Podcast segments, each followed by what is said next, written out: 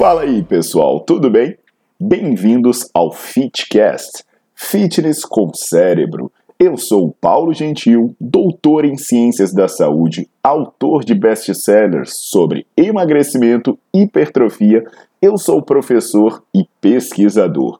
Este canal foi feito especialmente para quem gosta de cuidar do corpo, mas não descuida da inteligência. Aqui a verdade é dita com evidências científicas, doa a quem doer. Não esqueçam de seguir o canal e divulgar. E também eu convido vocês para olhar os links na descrição do canal para ver as minhas aulas, meus livros e também me buscar nas redes sociais.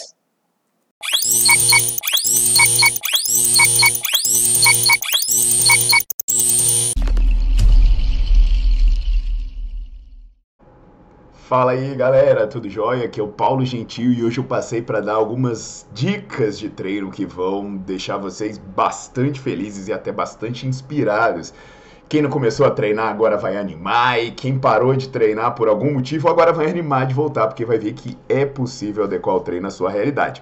Olha só, um, um vídeo anterior, eu acho que dois vídeos anteriores, eu entrei com a camisa do jiu-jitsu, dei o meu alô pra galera, a galera, caraca, que massa, você gosta de praticar esporte, gosta de arte marcial, de luta? Cara, eu gosto. Inclusive, uma das minhas grandes paixões é a capoeira. Eu tô aqui com a, com a camisa do Araúna Brasil, que é o grupo onde eu comecei capoeira. Eu treinei grande parte da minha vida. Salve, salve, mestre veinho.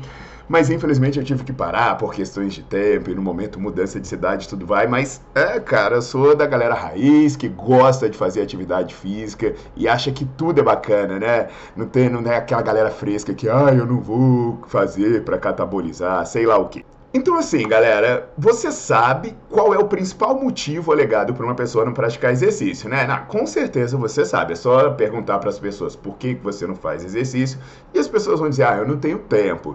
A maior parte das pessoas que não começam a fazer exercício e a maior parte das pessoas que abandonam os exercícios o fazem alegando falta de tempo. E aqui eu não vou discutir se isso é uma desculpa esfarrapada, é, se isso é falta de definição de prioridades, tá? Aqui eu vou discutir sobre se há possibilidades de vencer essas barreiras. Então eu já adianto, né, para vocês que eu tenho um livro chamado Bases Científicas do Treinamento de Hipertrofia. Eu sempre deixo na descrição do vídeo uh, uh, falando como vocês acharam meu site, minhas aulas online, meus livros, em que eu falo bastante sobre prescrição. Para quem quiser se aprofundar no assunto, eu recomendo dar uma conferida lá né? Por enquanto, deixa o seu like no vídeo e bota para seguir o canal.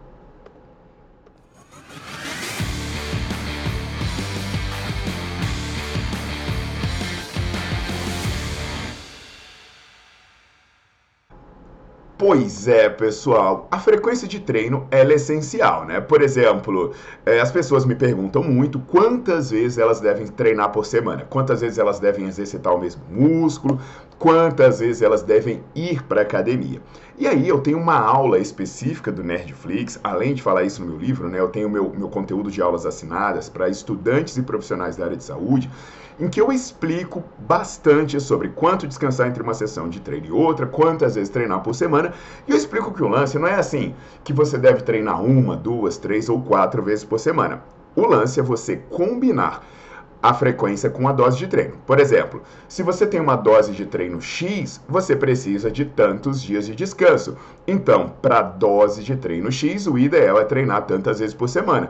Agora, a gente pode também fazer o caminho inverso. Ah, você só tem tantos dias por semana. Então, se você só tem tantos dias por semana, você vai ter que dar uma dose de treino tal, porque essa é a dose de treino que vai se encaixar na sua frequência semanal.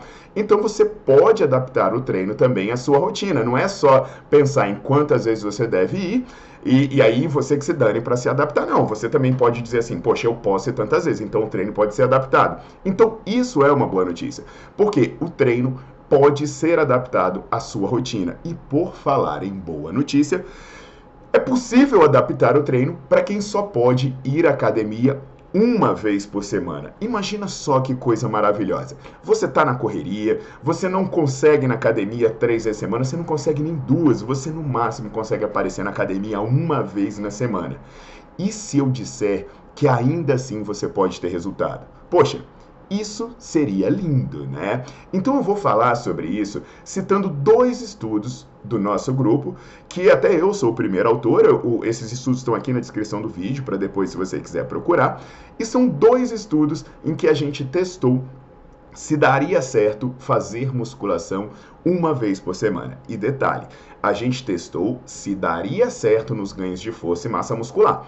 Os ganhos de força medidos por dinamometria isocinética e os ganhos de massa muscular medidos por, é, por ultrassonografia. Isso tudo no bíceps. Então, o primeiro estudo envolveu 30 homens que não eram treinados. E durante 10 semanas, eles faziam os mesmos exercícios. Então imagina, se um vai todo mundo fazia quatro séries de supino, toda vez só que qual era a diferença? Essas quatro séries de supino, por exemplo, elas poderiam ser feitas uma vez na semana ou elas poderiam ser feitas duas vezes. Então imagina que ao invés de você dividir o seu treino para fazer segunda, quarta e sexta, você pega ele e faz todo esse treino na segunda. O que, que nós fizemos então? A gente avaliou os ganhos de força e os ganhos de massa muscular desses dois grupos. Quando a gente mediu a circunferência, não houve diferença significativa, apesar de uma tendência para mais resultado para quem treinava duas vezes semana, que deu 6,58 contra 4 contra 4,66% para quem treinou uma vez por semana. Quando a gente mediu por ultrassonografia, o ganho foi 5,46% para quem foi uma vez por semana e 7% para quem foi duas vezes por semana. Novamente sem diferença significativa. Então, quando você olha a antropometria e a espessura do músculo, você vê que tudo fica bem próximo para quem faz o treino todo um dia ou para quem divide esse treino em duas sessões. No pico de torque também não teve diferença significativa, só que a tendência foi maior mesmo, porque deu 12,8% para quem fez duas vezes por semana, contra 6,66% para quem fez uma vez por semana. Aí eu sei, né, que existe aquela galera que fala, ah, mas é iniciante, para iniciante qualquer coisa serve. Começa com essa argumentação, né, que putz, grila, velho. Ah, velho, cada idiotice, né?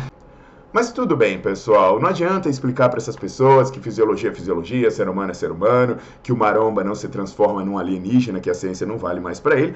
A gente tem um estudo é, que a gente fez a mesma coisa, só que com homens treinados, pessoas que já tinham experiência com musculação. E aí, nesse estudo, a gente fez tudo igual.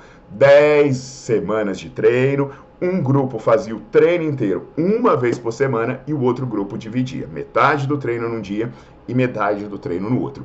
Aí a gente fez a avaliação por ultrassonografia e por dinamometria isocinética. E aí agora a situação foi mais sinistra do que para os iniciantes. Porque o que, que aconteceu?